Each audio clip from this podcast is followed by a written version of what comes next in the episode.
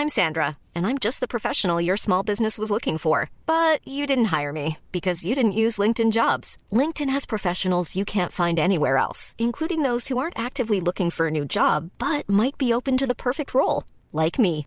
In a given month, over 70% of LinkedIn users don't visit other leading job sites. So if you're not looking on LinkedIn, you'll miss out on great candidates like Sandra. Start hiring professionals like a professional. Post your free job on linkedin.com/people today.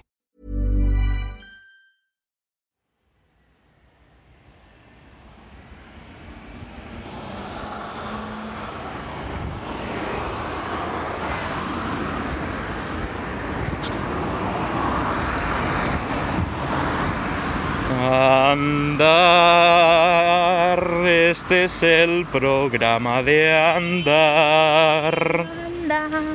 Ya has unido tarde, Marina, He ¿eh? venido tarde. Eh, En el último programa prometí que iba a haber segunda estrofa de la canción. Sí. No la he pensado, lo siento, no he hecho los deberes. A lo mejor, si estoy inspirado al final del episodio, Vale, igual hay. ahí me, me improviso algo y a ver qué vemos. En fin, soy Jordi de Paco, estoy aquí con... Marina González. ¡Oh, Marina González ha venido hoy también!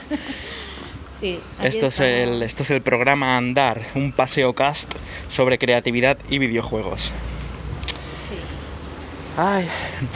Bueno, empezamos diciendo que no hubo, no hubo programa la semana pasada porque Víctor estaba de vacaciones y nos, dijo si hacíamos alguna manera para intentar publicar el programa de vacaciones, no sé qué tal, pero nos parecía que iba como en contra de la filosofía del programa.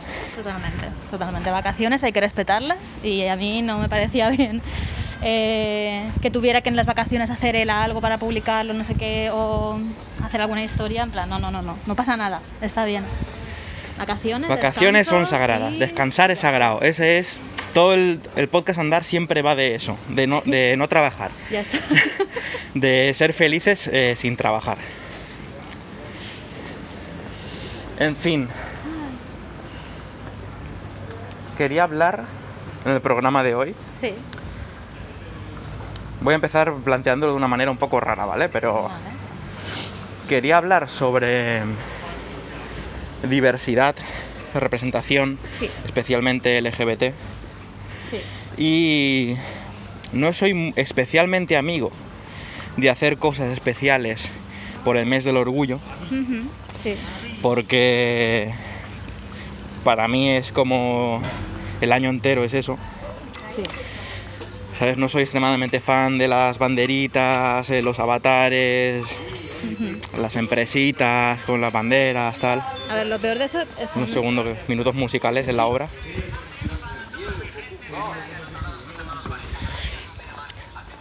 Bueno, es. que Sí.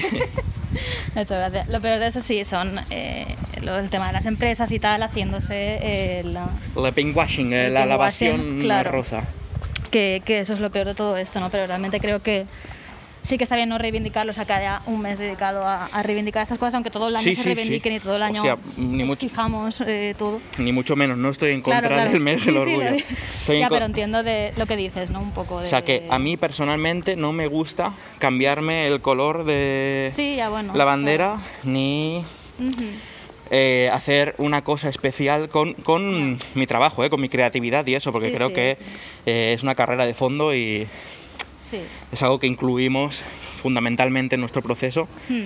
y no, no hacemos nada nunca especial Ya, para eso. sí, entiendo lo que dices, que, que no hacemos un juego especial este mes porque es este mes, en plan, vamos a aprovechar, ¿no? Y este mes hacemos esta cosa, ¿no? Es, es una cosa que eh, si te importa y si quieres luchar por ello, pues vas a tenerlo siempre en cuenta, ¿no? Creo Sí, que al final eso es lo importante. Es por eso que me siento raro haciendo un programa del andar, que parece el programa del andar del orgullo. Eh, ha coincidido, bueno, no ha coincidido, mira, Claro, no. no es que coincida, reivindicar sirve precisamente, Mm. este mes sirve para que todos tengamos esto en la mente, Claro, para que personas eh, que no piensan en esto a menudo lo piensen, sí, porque al final eh, el pinkwashing tiene un efecto colateral más o menos positivo, que es que hace enfadar a personas que no les gusta el arco iris sí. y que piensan en estas cosas, Mm. pues eh, nosotros igual sí, ha sido, ha sido por el mes del orgullo y leer tantos discursos sobre el orgullo que me han hecho querer hablar de esto este programa. O sea que está bien, funciona. Está bien, está Se- bien. seguid manifestándoos. Sí, a ver, igualmente es algo que, que es como que nos han preguntado muchas veces, ¿no? En entrevistas y cosas, Sí. por, por tema de representación y diversidad y por qué hacemos esto y cómo hacerlo bien, entre comillas, o cómo lo hacemos de esa manera natural o lo que sea. O sea, que creo que es un tema importante para nosotros, pero verdad que ahora ver tantas cosas, ¿no? Pues dices, joder, pues sí, no es importante, ¿no? Y, y que, que mola, ¿no? Reivindicarlo y, y sacarlo ahí. Así que sí, A ver cómo hablamos de esto. a ver. A ver, podemos tirar primero de repertorio porque Sí. como es un tema por el que nos han preguntado en numerosas ocasiones, Sí. De diferentes maneras, algunas peores y otras mejores. Hmm, Algunas se nota mucho que son por cumplir cuota.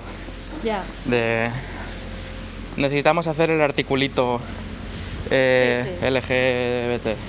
Ya. A ver, de Costuteam, ¿cómo, ¿cómo se hace esto? Cuéntame. Sí.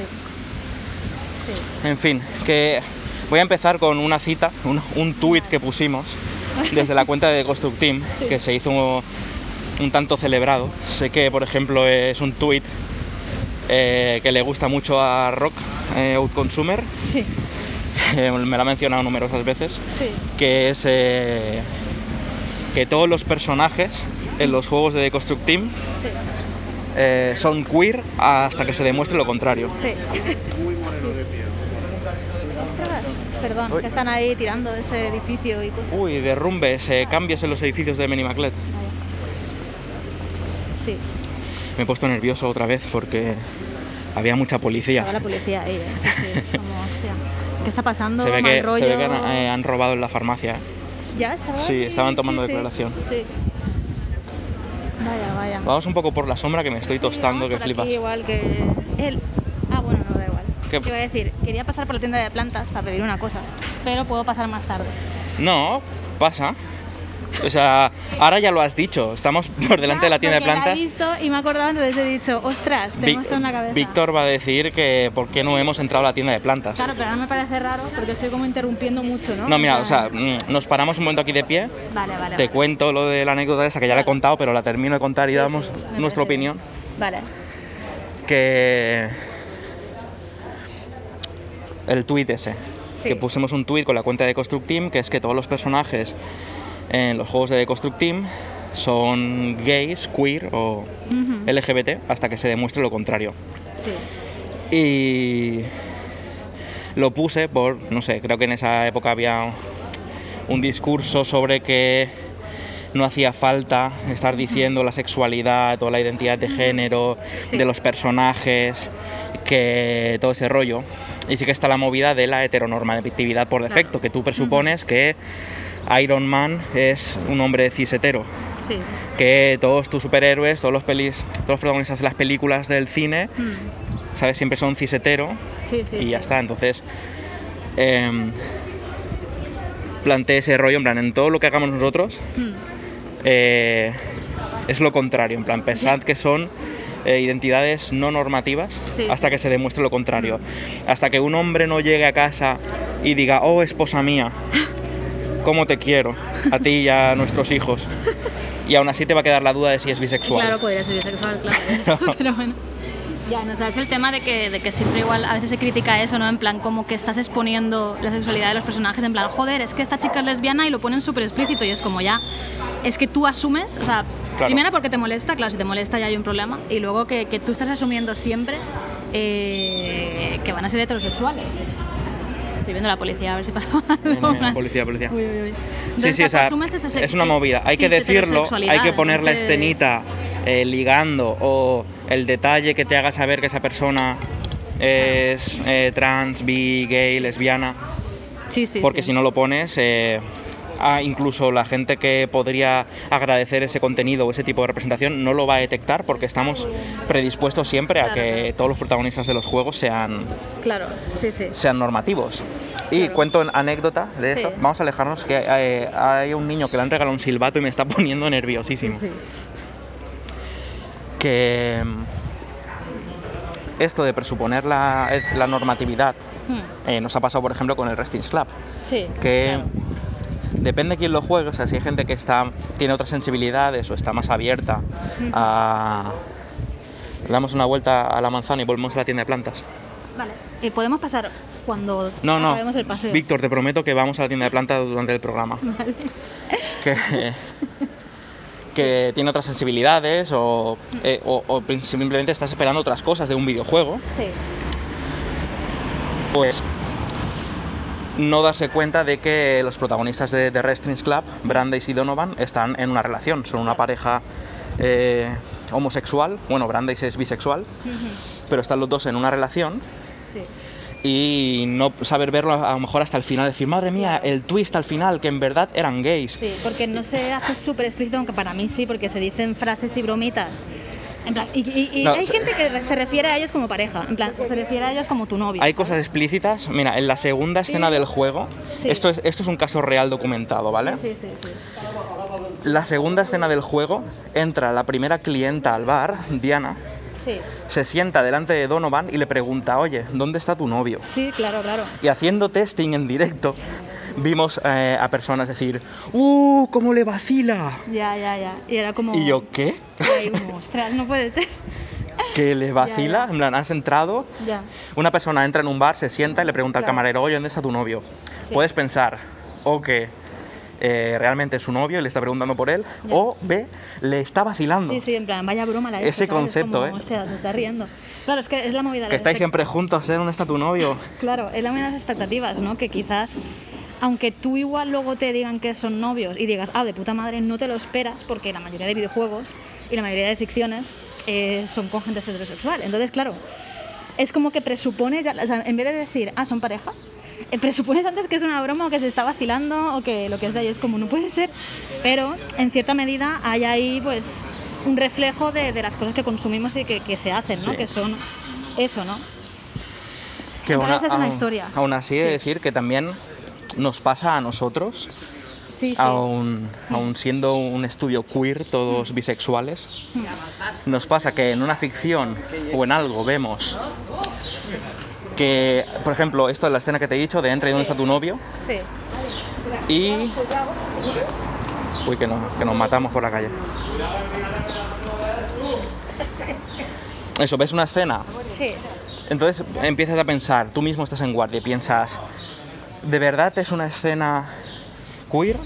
¿O es un escritor de mierda Sí, sí, y es una vacilada? ¿Es claro. queerbaiting? No, hay tantas capas hasta que Hay bajas capas, la guardia claro. y dices, vale, no, esto es, es legal, esto es genuino. Porque, mira, voy a, pasar, voy a recordar una cosa ahora que de hecho creo o espero o al menos eh, creo que ha escuchado un episodio al menos eh, el autor de cómic David Ramírez Sí. que si nos está escuchando eh, alguna reverencia real mírame Marina me estoy doblando Sí, sí, Se está doblando, se está doblando, está haciendo una reverencia. me he agachado solo en la calle solo para reverenciar a David Ramírez porque eh, para mí ha, ha sido una influencia fortísima eh, durante mi adolescencia de leer sus cómics, de, com- de comprarme la Dibus, de leer eh, eh, los SD. No sé, siempre me habló un montón y me reencontré hace poco con su trabajo, con Tal Cual y con Conviviendo, Viviendo, sí. 19 días. Sí. Os los recomiendo, son buenísimos. Sí, o sea, sí. yo he, he llorado con, con los cómics, son Son muy, muy buenos. muy buenos. Una humanidad increíble. Y para mí me resultó fresquísimo que em, yo no sabía em, nada de la vida de David Ramírez. Para mí eran cómics que leía en su día y ya está. Y reencontrarme con su material y ver que tiene un marido y que lo habla abiertamente, me hizo como un torrente de emociones de reconciliarme con el material que había leído de joven y de pronto ver que, no sé, es tan abiertamente y mm, habla de manera tan positiva de su relación. Incluso puedes ver en momentos en el cómic cuando le llaman por teléfono en plan de vengo a hablarle de su marido y, plan, oh, ha dicho mi marido y se emociona. sí, o sea, me encantan esas sensaciones. Es muy guay. sí. Pero yo venía, por ejemplo, de un recuerdo que no sabía cómo gestionar del B3, el bueno, bonito y barato, que tiene un, un cómic de aventuras espaciales eh, de cachondeo. Y ahí hay un personaje que es como extremadamente homoerótico. eh, y siempre había leído sintiéndome raro porque no sabía si eso era una mofa Mm, o si era genuino. Entonces, claro, yo leía esas partes y decía, ay, no sé, eh, ¿es- ¿me tengo que reír de este personaje o es eh, una más... Es... Ya, no sabes eh, con qué intención está hecho. Claro, claro, plan, porque el cómic español en, Sí. en los mm, 2000 Ya. pues olía un poco raro, ¿sabes? Es normal. Pero entonces por eso ha sido como reactualizar mis recuerdos y decir, ah, no, es, eh, eh, esto era bueno y genuino. A lo mejor no estaba tratado de la mejor manera, tendría que volver a leérmelo, pero Sí, sí. desde aquí le, le doy eh, las gracias y de nuevo expreso mi admiración por David Ramírez porque eh, el tal cual y el conviviendo me han curado el alma. Sí, o sea, yo no había leído de nada de él y, y, joder, me los fumé enseguida y además que son súper súper buenos, súper naturales, humanos y que, que empatizas un montón con todo y es como, joder, están súper, súper bien. Sí, sí. A ver, tenemos que hacer un- una reunión táctica. Vale. Sí, creo que va a entrar Marina sola. Lo siento, Víctor. Es que esta es una de esas tiendas. Pero hay tres personas de aforo y no hay nadie dentro. No, no, pero me refiero que es una de esas tiendas que nos dan miedo. No, yo, yo pregunto, tú, no- tú solo tienes que estar detrás de mí y ya está. Ah, vale, vale, te grabo. Venga, No, si quieres quédate. Es que, no- o sea, nunca me he atrevido a entrar en esta tienda. Siempre me quedo fuera esperando y, y Marina entra. Pero me voy a atrever a entrar. Es la primera vez que entro en la tienda ¿eh? y va a quedar grabado. No pasa nada. Quería preguntar si tenéis perlita para sustrato. Eh, bolitas de esos de Bolitas, sí. Sí, sí, sí. ¿Sí? ¿Qué gritas ese señor? Se está peleando con el de la, Sí. el de la tienda de verduras. Pero si los de la tienda de aquí son unas bellísimas personas. Vaya. Son súper educados. Si no, no está bien, pobre. Esto quieres, ¿no? No, es perlita más finita, así pequeñita. Esa sí que no. No. Vale, es que vine la semana pasada y me dijisteis que igual teníais, pero. Te lo diría Lucía, mi compañera. Vale. ¿Y es para qué? Eso es para mezclar con el sustrato, Sí. para que el sustrato drene mejor, para que no se quede tan compacto el Vale, sustrato vale, y vale. drene mejor Es que la eso agua. también se utiliza, pero la quieres más pequeñita. Sí, es que esta para facetas más grandes viene bien, pero la otra es como para más pequeñita. Es lo que. No, no, no lo han Vale. Lo Pues siento. nada, me paso otro día a ver si. Bien. Muchas Gracias. gracias. ¿Cacho de mierda? Y ladrones de mierda aquí, ladrones de mierda. Oye, Joder. Madre mía, la, O sea, la que se está liando en el barrio, ¿eh? sí, sí.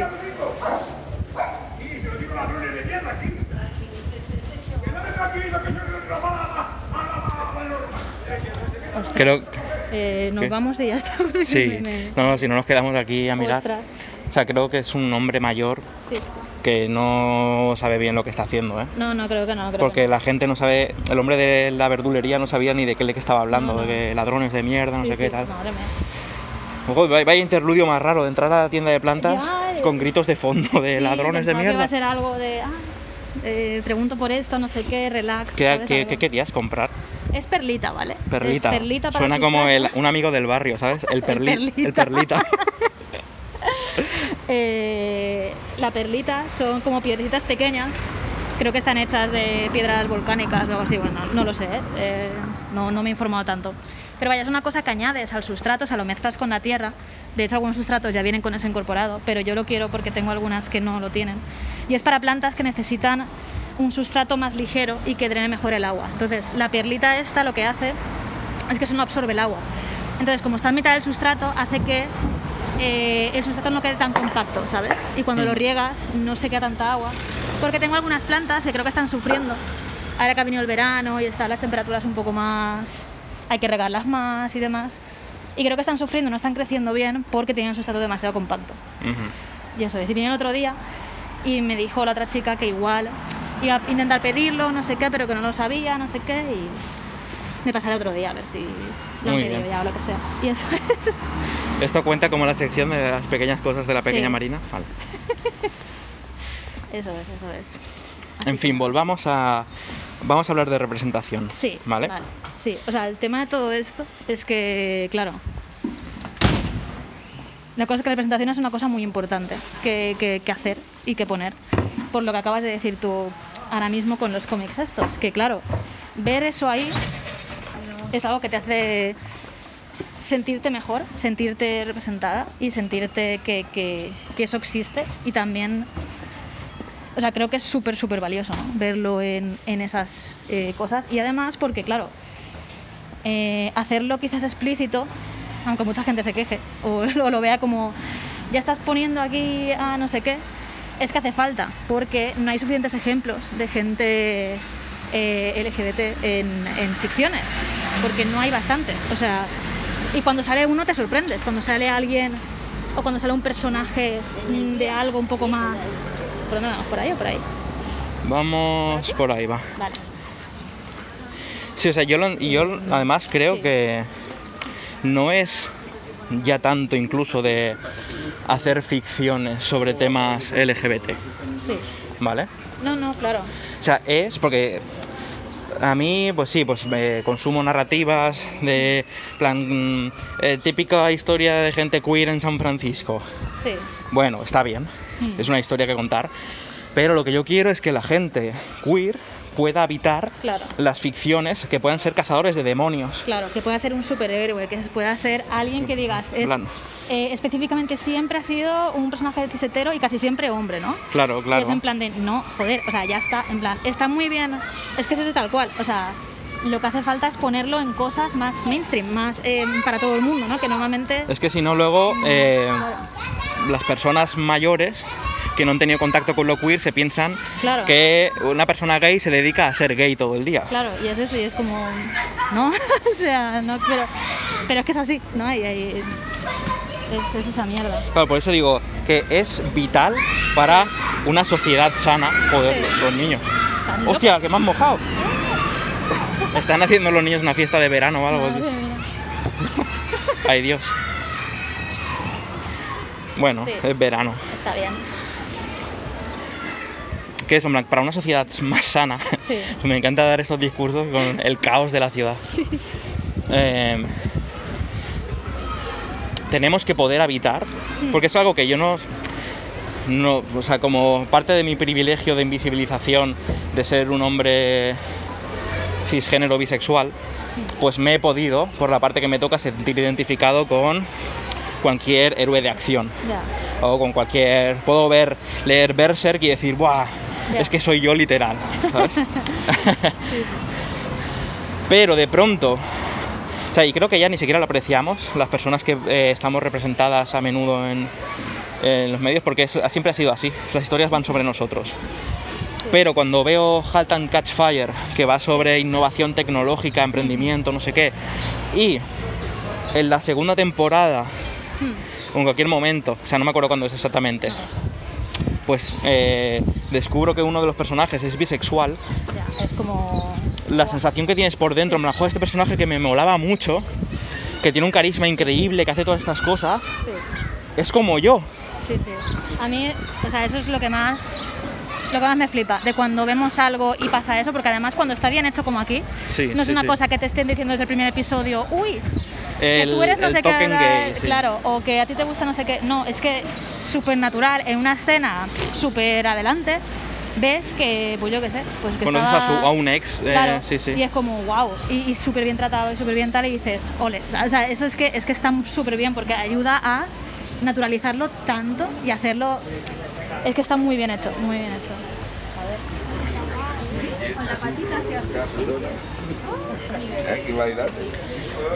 Claro, entonces, una movida para mí es, eh, o sea, mm, no sé si hacen falta más argumentos sobre por qué es importante, ¿vale? Para mí es importante que personas que no sean, además, eh, lo mismo, ¿eh? con la raza e incluso con la cultura. Sí, sí, Tanto claro. el americano blanco cristiano cisetero, ¿sabes? Me cago en su puta madre. Ya Sí, ha salvado al mundo demasiadas veces. Sí, Entonces, eh, creo que mm, mejora la calidad de las historias incluso. Simplemente la jungla de cristal bisexual me parecería mucho mejor. Por algún motivo me hace que sea diferente. Los personajes de pronto cambian porque sí. Pero es el cómo hacerlo, cómo se hace esta representación. Claro. Porque, y es una pregunta que nos han hecho genuinamente Sí. en demasiadas entrevistas. De, oye, ¿cómo lo hacéis, lo de la representación? Sí. Y es como, no, hay que hacerlo. No, no es ingeniería, ¿sabes? Este personaje es homosexual. ¡Pum! Representación Ahí, hecha. venga. Claro, en plan, igual que... Sí, sí. Porque los personajes no nacen, ¿eh? Los personajes se diseñan. Ya. Que eso parece como en plan, es que esto no es natural. No sé qué, en plan, pero ¿qué te crees? Que eh, esta espada de dos metros y que se le ponga el pelo amarillo cuando grita es natural. Eso sí, eso sí, claro. O sea, plan, todos los personajes se diseñan, aunque sea la historia más costumbrista del mundo. Le han diseñado la gabardina, el piercing de la oreja, que fuma esta marca de tabaco, todo está diseñado en un personaje. Y es una característica más hacer que sea una mujer, que sea lesbiana, que Sí. sea bisexual, sí, lo que sea, ¿sabes? Eh, este detective es trans. Hay que diseñarlo, porque si no haces el esfuerzo activo de diseñar estas cosas, estás replicando lo que ya existe y reforzando el status quo. Claro. Que eso es algo que he podido vivir en mis carnes y he visto que en Gods Will Be Watching Sí. Eh, ni siquiera estaba planteándome, no sabía ni que existía la palabra representación, o sea, el concepto en sí. Sí, sí. Haces, replicas los tropes para que la historia mole y acabamos con el prota blanco, Sí, típico, eh, aun siendo yo bisexual, ¿sabes? ya, ya. Eh, el amigo negro, la- el doctor eh, de Europa del Este, creo que esto me Sí. suena de haberlo contado Yo incluso. creo que lo contamos una vez, sí, creo Sí. que no me equivoco. Pero Ya. sí, vaya, todos los tópicos los replicas de manera automática casi Claro. porque te sale sin pensarlo mucho. En plan, pues sí, esto, esto va a funcionar y sabes que va a funcionar porque lo has visto muchas veces, ¿no? Pues Entonces, como eso ya lo he contado, Claro. que si no haces el esfuerzo replicas tropes y muchas Sí. veces incurres en eh, racismo, homofobia y cosas que... sí, El, el peor tipo, eh, el, el invisible, el que no notas que lo estás haciendo. claro, claro. Cuando de manera activa piensas, voy a hacer a los protagonistas de Wrestling Club, que son dos hombres y están en una relación romántica. De pronto eso es algo y no está forzado ni nada, simplemente es una variable más que le has puesto a un personaje. No es el cómo se nota que ahora hay que meterlo en todas partes, no, es que esas dos personas son homosexuales y podrían vivir esta historia sobre esforzarse para detener los planes de la conspiración de una corporación. sí. Que sean gays no aporta nada a la historia.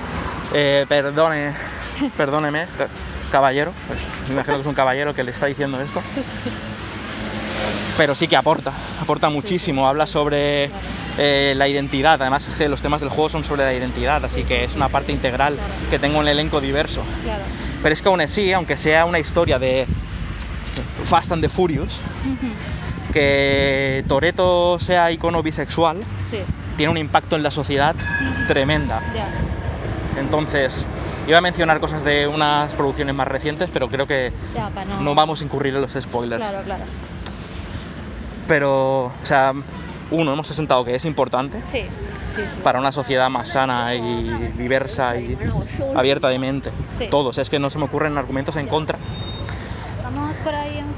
Que a hacer más sombrita. Vale, damos la vuelta por ahí. Sí, Y el cómo se hace, Sí. que es una pregunta que me han hecho tantas veces, Ya. que se me hace tan rara, me cuesta mucho contestarla, sí. porque es cómo se hace. Claro, es que creo que siempre esa pregunta viene desde el desconocimiento o de personas que no tienen un trato con personas LGBT o queer o lo que sea, entonces no saben bien igual cómo tratarlo, ¿no? Entonces, creo que igual la pregunta viene de cómo trato yo esto si soy una persona cisgénero, heterosexual y tal, y quiero meter esta representación, ¿no? Igual viene un poco por ahí de cosas y es como, a ver, pues, pues puedes ponerlo, mm, aunque tú no, aunque, No, no o sea, sé. tú cuando tú escribes una novela, si eres escritor, Sí. todos los personajes no eres tú. Claro, eso puedes poner un anciano, puedes plan- poner un niño, puedes poner una mujer, puedes poner eh, una rata que habla. Claro, ¿sabes? o sea, que si tú eres una mujer lesbiana, pues puedes hacer un hombre eh, heterosexual. Sí, sí. Mm, y no, ¿sabes? O sea, y... Porque te puedes, o sea, es la capacidad, ¿no? De ponerte en, en otros personajes y escribir ellos, y- o sea, escribir sobre ellos, lo que sea. No sé, que creo que una parte viene quizás de cómo tratarlo bien o contacto o algo, porque hay dudas de quizás gente de que no sabe bien. Ahí sí, ¿eh? El- No sé. eso lo entiendo porque, por ejemplo, no se me ocurriría a mí Hmm, escribir una ficción negra en el Bronx, ya, porque, joder, claro. no entiendo bien, Claro. no tengo ni el derecho ni la habilidad sí, sí, no, de hablar de eso. No sabes bien ahí qué está pasando, no conoces ¿no? Esa, esa- esas cosas. Entonces creo que es quizás un poco normal Pero es verdad que luego a veces la respuesta es como, pues bueno, pues lo haces de manera natural, ¿no? Ya está. Y, y creo que, pues tratando como personas, como cualquier persona, ya está, porque al final, Al final- estás haciendo personas, Sí. ¿no? Y ya está. Es que creo que el no poder escribir de ciertas identidades también denota un poco que no es muy diversa tu realidad. Claro, a ver, también eso. A pesar de que sí que lo es- sea normalmente porque existimos en el mundo y no somos sí, sí. una minoría Mm, tan pequeña como se quiere hacer creer, Ya, ya, ya. pero el que yo pueda escribir un personaje trans Mm, es porque convivo con personas trans, no solo Paula, conozco más personas trans y Sí. veo que manda, si son exactamente personas como yo, no tengo Sí, que sí. cambiar nada de lo que Claro, escribo. O sea, realmente. Eh, sí, sí. personas de otras razas, anda, si son exactamente igual, o sea, no es que, o sea, no me puedo poner a escribir sobre la problemática Claro. eh, de ser árabe Claro. Porque no, no, no la conozco, o sea, pero el tema no es ese. Sin embargo, sí que puedo poner a un personaje árabe Sí. porque es una persona normal y corriente Sí, sí. y si quiero saber más sobre eso, Claro. puedo preguntarle a, a Moja, puedo claro. preguntarle, yo qué sé, a cualquier persona en verdad. O sea, si tú quieres hacer por crear un elenco diverso, Sí, ¿eh? hostia, ¿está lloviendo? No, es el riego automático de la, Creo que sí. de la finca esta. Me Sí, cago sí, en la leche. Me asusta, en plan, pero sí está despejado el cielo. Ya nos hemos mojado dos veces en este programa. Qué narices. Ya. Sí, o sea, yo creo que ahí la diferencia está entre si tú quieres hablar de problemáticas, está claro que tienes que saber de lo que estás hablando, Mm. pero no, no, o sea, por meter un personaje trans no tienes que hablar de problemáticas trans en sí. O sea, puedes ponerlo está, ¿sabes? Ya o sea, está, sí, sí. y ya está. Y que sea un personaje. Y, y- que- y lo que hace es que tiene una katana Sí, sí, y ya y, está. Y, ya y está. parte la pana y ya está. Y dices, pues de puta madre, ¿sabes? Y, lo que has hecho ha sido que eh, no has hecho el típico personaje y pues mm, mucha gente trans eh, lo agradecerá, ¿no? Porque dirá, hostia, qué de puta madre. Yo también puedo Claro, llevar una katana, claro, como los hombres cis que llevan katanas, porque esa es la movida, como en la ¿no? vida real sí, sí, eh, al final es que el tema de cómo hacerlo bien y tal, pues yo qué sé. O sea, la pregunta es, eh, imagino que cuando preguntan eso es eh, cómo no hacerlo mal. Claro, esa es la movida. ¿Cómo no cagarla, no? En plan, ¿cómo Mm. no meter a un personaje eh, diverso y tal, con otra sexualidad y no sé qué, o otra identidad y tal, y no. ¿Sabes? Y no meter la pata. Entonces, pues bueno, ahí a ver, puedes intentarlo y consultar con gente o ponerlo en plan, hostia, yo Claro, qué sé, claro. eh, mira, he escrito esto, pero tengo dudas, porque a ver, me gustaría hacerlo bien, y eso también es aprendizaje al final, o sea, quiero decir, es muy valioso, ¿no? Porque, joder, eh, yo hace años tampoco conocía muchas de estas cosas de, de Hmm. identidades, de sexualidades, de, de- de cosas que, que, joder, que aún a día de hoy pues sigo aprendiendo, ¿no? Todo lo que puedo, porque... Que yo creo que lo que se nota es la actitud, o sea, porque ignorantes somos todos. Sí, sí. Es más que nada, si, la- si haces algo desde el amor, mm, desde el cariño o el respeto, normalmente eh, no vas a fallar. Y aún así, existe un paso adicional que es págale a otra persona también, también. o ten a alguien de confianza. O sea, Sí. si no conoces a nadie, pues contrata a alguien. Pero si tienes amistades, gente a la que quieres, que le puedes enseñar tu material, que normalmente lo haces para testing de a ver si esta mecánica funciona, Ya. a ver si esto, esta idea está guapa y se lo enseñas a la gente la que quieres, también puedes hacer lo mismo para asegurarte de Mm. que no estás ofendiendo a Sí, nadie, de que los personajes que has escrito o la historia o lo que sea, pues está, está bien llevado, ¿no? Que no has metido ahí la pata en ninguna cosita. Sí, sí, yo creo que, que eso es una, es una cosa. Sí, Y aún así, puedes tener todas las buenas intenciones del mundo sí, y cagarla en cosas. sí, sí, sí. ¿Sabes? Eh, por ejemplo, en Eternal Home Floristry, el juego sobre hacer arreglos florales que podéis disfrutar gratis en Itch.io o comprando el pack E6 on Empathy con material adicional en Steam, Sí, eh, nos llamaron la atención por capacitismo. sí, Que capacitismo es eh, material ofensivo para personas con diversidad funcional o psíquica. Y básicamente el capacitismo que tenía el juego es que no paraban de decir, es que estás mal de la cabeza, es que estás loco. O sea, pero una vez me lo señalan, si leéis el guion, yo lo estaba leyendo y yo, madre mía. Que se, Sí, sí. O sea, para mí era como el aire, ¿sabes? Invisible. Simplemente era una reacción natural a alguien dice una burrada y santo rato, es que estás mal de la cabeza, eh, estás loco, Sí. estás para que te encierren. Y era como, hostia, pues ya. no es algo agradable que estar leyendo si has sufrido que personas te llamen loco, que te vayan a encerrar, que... Claro, claro, sí, a ver. ¿Sabes? Igual que no podemos decir subnormal, ¿sabes? Ya. Que no está bien, ni retrasado, ni cosas así. Sí, sí. Pues hay más formas de capacitismo. Sí, vamos por ahí. Sí, Y, vale. Mi reacción fue la de, en lugar de ponerme hecho un energúmeno, como algunas personas, que no voy a nombrar, pero a algunos os vendrán a la mente, personas de Twitter que se ponen hechas energúmenos cuando se les llama la atención sobre algo, pues primero disculpas y segundo informarte. Ya está, es que no pasa nada, no te van a cancelar, o sea, te cancelan cuando eres un imbécil y sigues en tus 13 diciendo tengo derecho a ofender. ya, ya, ya. claro. ¿Por qué me estáis demonizando?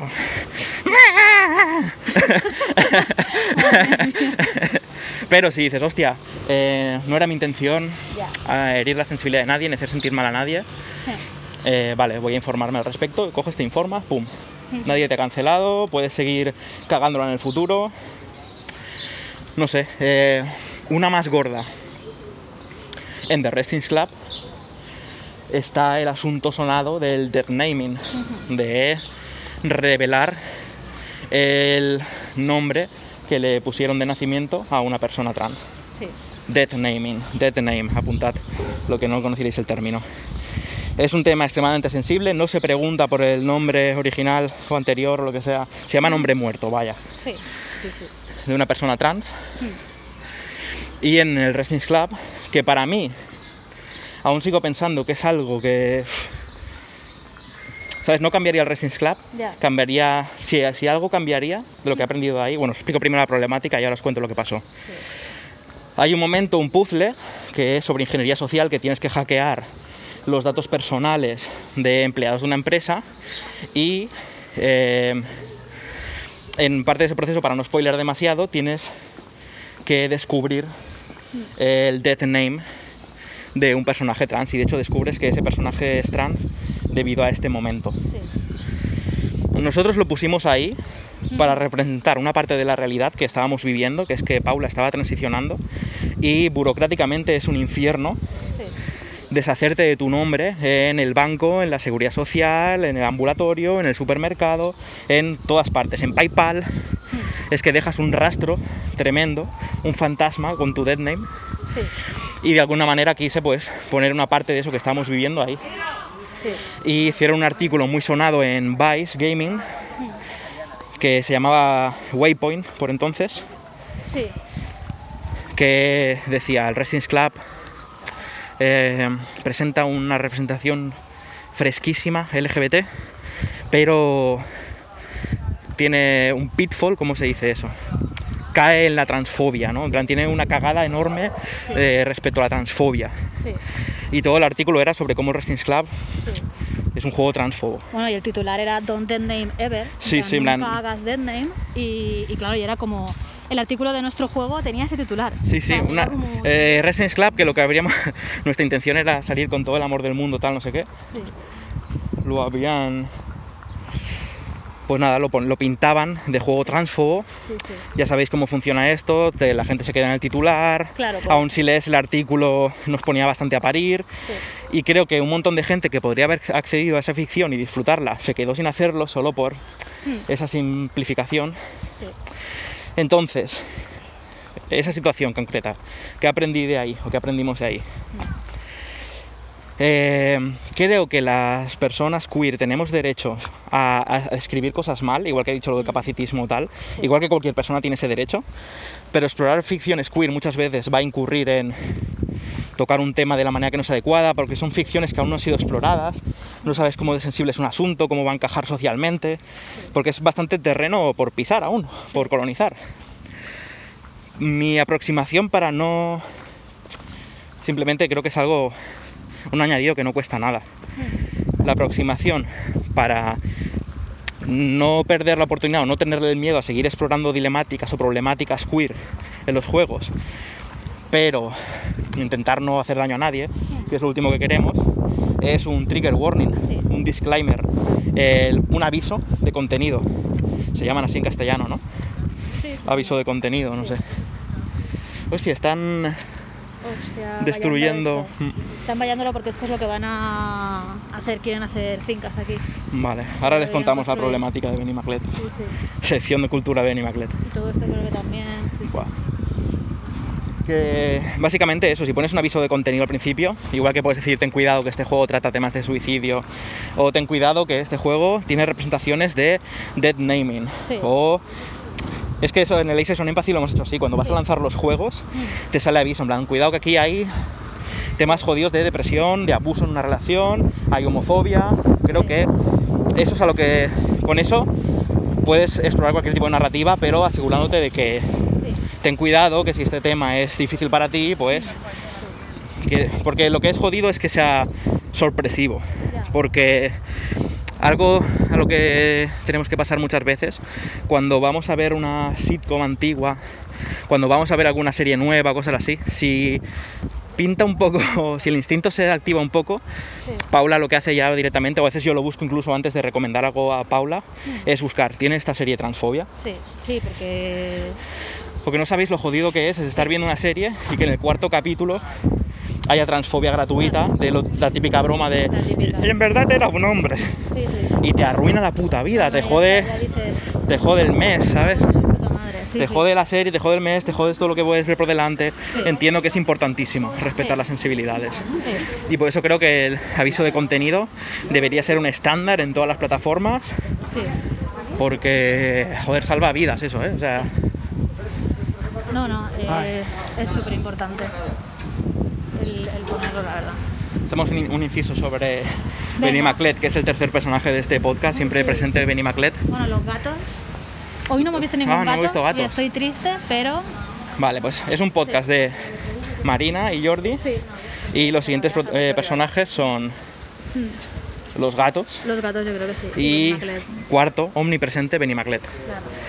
Entonces, ¿qué nos puedes contar, Marina, sobre lo que está sucediendo en la huerta de Benny Maclet? A ver, pues la cosa es que aquí eh, en Benimaclet hay como mucha huerta urbana y hay mucha parte que, que no se ha edificado porque se ha durante años como más o menos protegido para, para conservar esos huertos urbanos y gente que tiene pues sus campos y sus cosas, ¿no?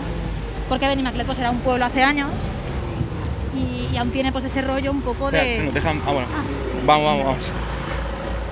Estábamos ahí en un paso de peatones haciendo un duelo. y aún tiene ese rollo un poco de pueblo y tal, ¿no? Entonces es algo que mucha gente quiere preservar, ¿no? Tener, tener estas cosas. Y la cosa es que eh, quieren edificar pues muchos terrenos que hay por aquí, que son, pues algunos son solares y ya está, otros son eh, huertos urbanos y, y cosas así, eh, por el que hemos pasado ahora, que es un jardín que era un solar, pero la gente de- del pueblo pues lo ha montado como, como un jardín comunitario, tal, mm, para que la gente vaya y todo eso.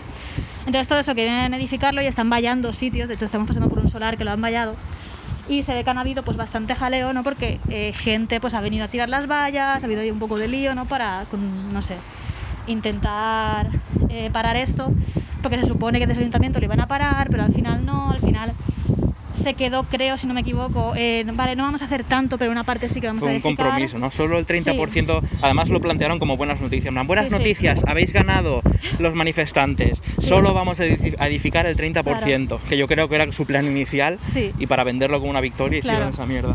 Entonces más o menos ha quedado así. No he estado sí, leyendo las últimas, últimas cosas de lo que está pasando, pero vaya.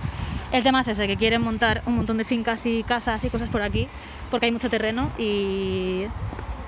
Y pues eso, eh, espero que de momento lo que están quitando son más solares y tal, no tanto huerta, pero claro, Habrá que ver ¿Sabes? a dónde Habrá llega, porque yo creo que que esto ver. es una batalla. Claro. Ahora mismo no me parece una gran pérdida porque la huerta urbana sigue manteniéndose, solo van a edificar en sitios que se estaban utilizando de parking, sí, un descampado ahí. que no, hacías, no se hacía nada ahí, simplemente aparcaban coches y se embarraba y ya está, pues mira, no sé qué van a montar, pero bueno. Pero es que me da a mí que esto es una, como esta concesión de construimos solo el 30% ahora. Cuando se olvide esto un Claro, poquito, claro. volvemos a pelearlo y decimos, venga, vale, habéis ganado solo el Ahora un 30%. poquito más, Y de sí. 30% a 30%, Claro. Sí, sí, es, es- eso totalmente, vaya, estas cosas, pues sí, pues con el tiempo irán más y más y más, pero bueno. es que cómo se para esto, ¿eh? Valencia es una ciudad bastante pequeña. Sí. Y en el futuro podemos ver dentro de 20 años que esto sea como lo que es ahora Madrid, ¿sabes? Que haya sobrepasado los límites de la huerta y siga creciendo la ciudad porque hay que meter más personas. Ya, y- ya. Ya. Ay, Dios mío, el mundo se va a la mierda. Oye, ¿No está el Goku? No está el Goku. Goku. Pero tiene como mucha más vegetación por encima. A ver si han abandonado a- al Goku. No, tiene que estar por aquí. Goku. Está ahí. Está en una silla de plástico sentado. ¿Qué dices? A ver. Está ahí, a ver si le puedes hacer una foto. ¿Lo ves? Ahí, en esa silla de plástico. ¿Ves las plumas? Hostia. Que, que pensaba que eran unas hojas, las plumas esas.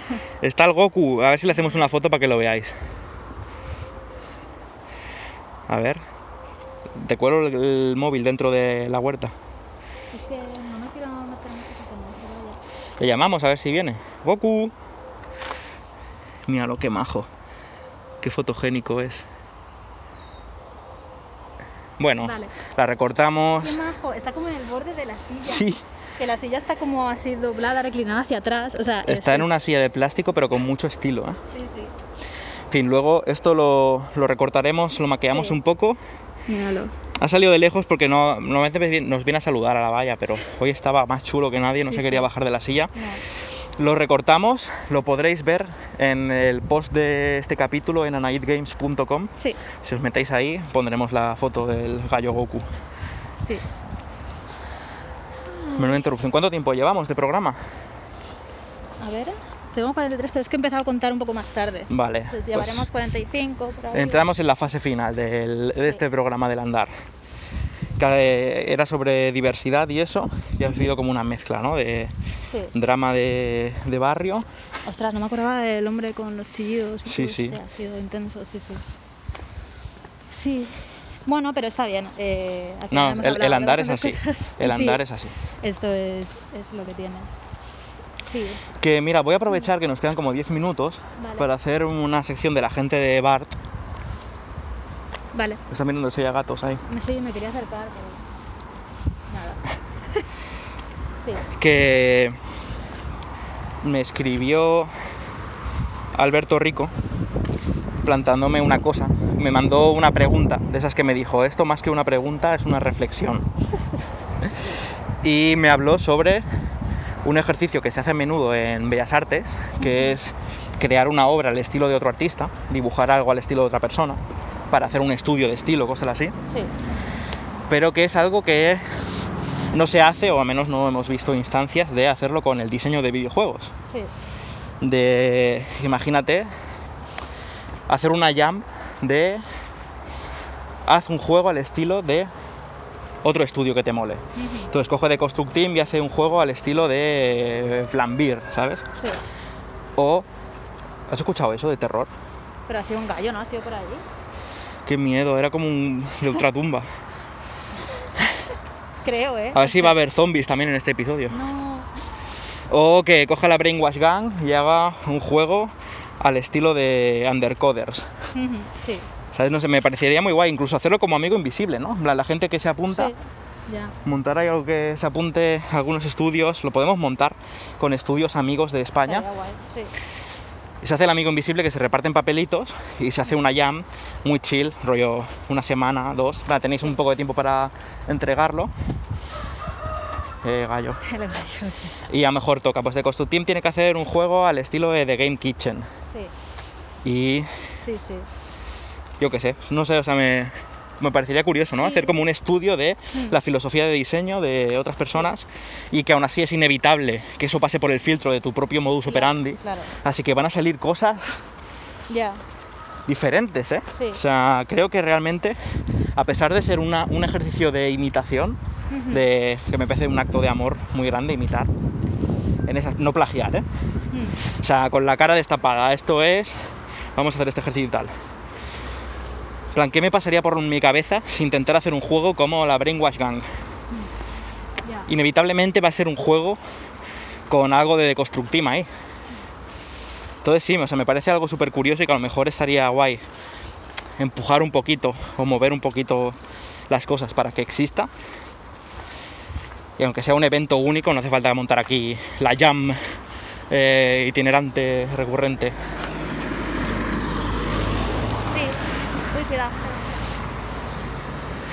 Nos atropellan.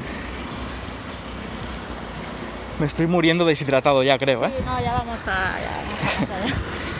Que yo voy a decir que sí, lo que pasa es que, claro, es el tema de que es más complejo en videojuegos, ¿no? Porque si tú haces, Sí. yo que sé, un dibujo imitando el estilo de algún artista, te va a costar, ¿no? Y, y- pero vas a aprender mucho de su proceso, de cómo traza ciertas líneas, de cómo juega con los colores, las sombras, no sé qué, todo eso, ¿no? Pero claro, un videojuego es mucho más. Ya, no, yo, o sea, según Pero- cómo no podría, imagínate que nos toca Claro. hacer un videojuego a lo crema. Al igual Hostia. podemos sacar Claro. ni una mínima parte de lo que es el Temtem o el Sí, Immortal sí. Redneck. Pero es verdad que, aunque quizás no se haga el ejercicio teórico o, o abstracto de, de pensar, en eso te hace analizar, ¿no? Como que- qué procesos siguen esa gente o qué procesos eh, pasan para hacer esos juegos o tal, o sea, puede ser interesante. Es verdad que depende de qué, me parece... eh, porque depende de qué estudio escojas, ¿no? Claro, hay algunos que son Ya, más debería ser entre sospechosos habituales de Game Jams. Claro, que claro. hacemos cosas de scope para más pequeño. algo que digas, vale, sí, pues eh, como este creador que hace, pues eso, no se dedica mucho a hacer game jams y lo que hace son cosas pequeñas, pues voy a intentar eh, hacer algo, yo qué sé, tipo Lucas Pope, ¿vale? Pero claro, Es decir, el Lucas ¿cómo Pope, haces Luca- el, Lucas es- Pope? el Lucas Pope es el, ma- el desarrollador más imitado quizá entre los indies. Eso es verdad porque luego han La, salido ca- muchos. la cantidad de Papers, Please que Sí, han salido. Han salido por ahí un montón, claro.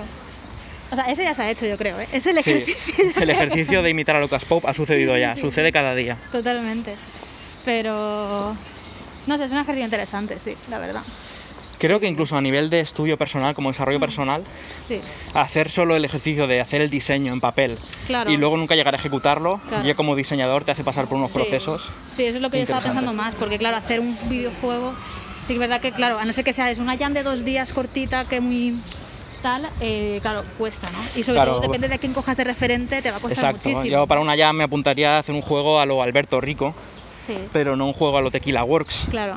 Entonces tienes que saber ahí coger, pero a nivel eh, abstracto o a nivel de diseño sí que puedes hacer algo, ¿no? En plan, Vamos por la puedes- sombra. Sí, puedes coger ese estudio que aunque haga cosas muy tochas y analizarlo y decir cuál es el proceso que hay detrás, tal, cómo podría yo hacer algo eh, con su estilo de diseño y la manera que hacen los juegos y tal, pero con alguna idea mía o tal, no sé, es, es interesante. En verdad es algo que parece interesante aplicarlo como casi cualquier arte, ¿no? O sea, ya se estaba Sí. haciendo en Bellas Artes, Claro. pero imagino que también se hará en música. Plan, voy a intentar Yo creo que sí. hacer una canción al rollo de este autor o Yo creo que escribir un relato a lo Palaniuk. Seguro que en literatura se hace también ese ejercicio. Claro, es que en videojuegos es muy jodido porque además son cosas como que son muy personales, ¿no? Un artista imita a otro.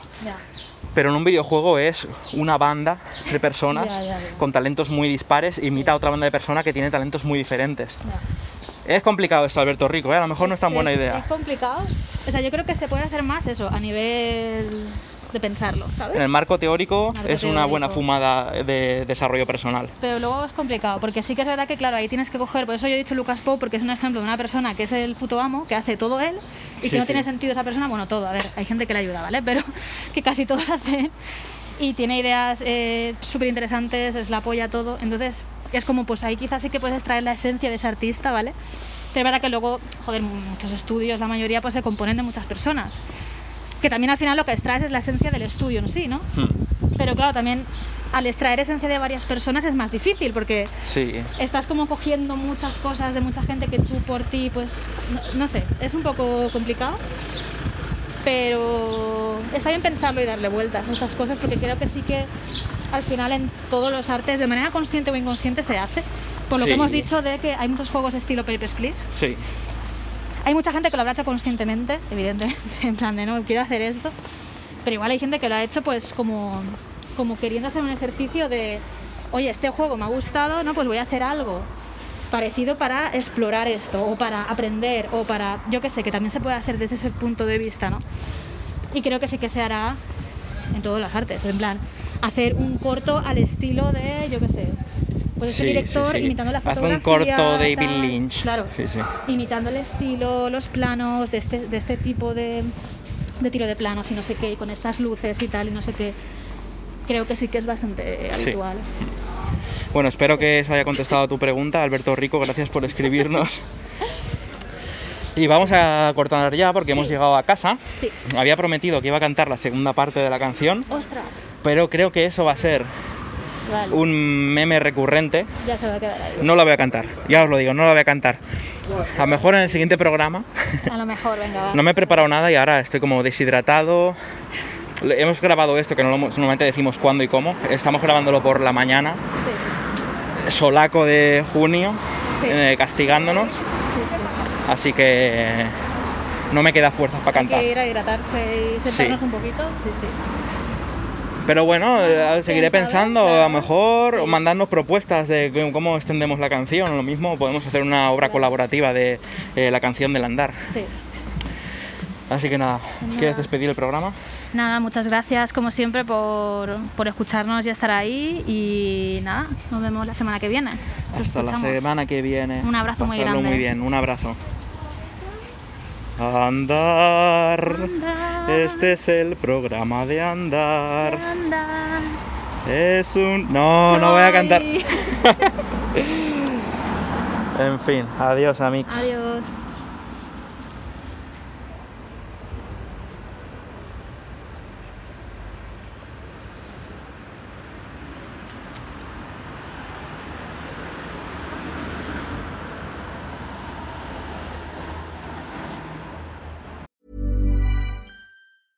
I'm Sandra, and I'm just the professional your small business was looking for. But you didn't hire me because you didn't use LinkedIn jobs. LinkedIn has professionals you can't find anywhere else, including those who aren't actively looking for a new job but might be open to the perfect role, like me. In a given month, over 70% of LinkedIn users don't visit other leading job sites. So if you're not looking on LinkedIn, you'll miss out on great candidates like Sandra. Start hiring professionals like a professional. Post your free job on linkedin.com/people today. Hey, it's Ryan Reynolds, and I'm here with Keith, co star of my upcoming film, If, only in theaters, May 17th. Do you want to tell people the big news? All right, I'll do it. Sign up now and you'll get unlimited for $15 a month in six months of Paramount Plus Essential Plan on us. Mintmobile.com slash switch. Upfront payment of $45 equivalent to $15 per month. Unlimited over 40 gigabytes per month. Face lower speeds. Videos at 480p. Active Mint customers by 531.24 get six months of Paramount Plus Essential Plan. Auto renews after six months. Offer ends May 31st, 2024. Separate Paramount Plus registration required. Terms and conditions apply if rated PG.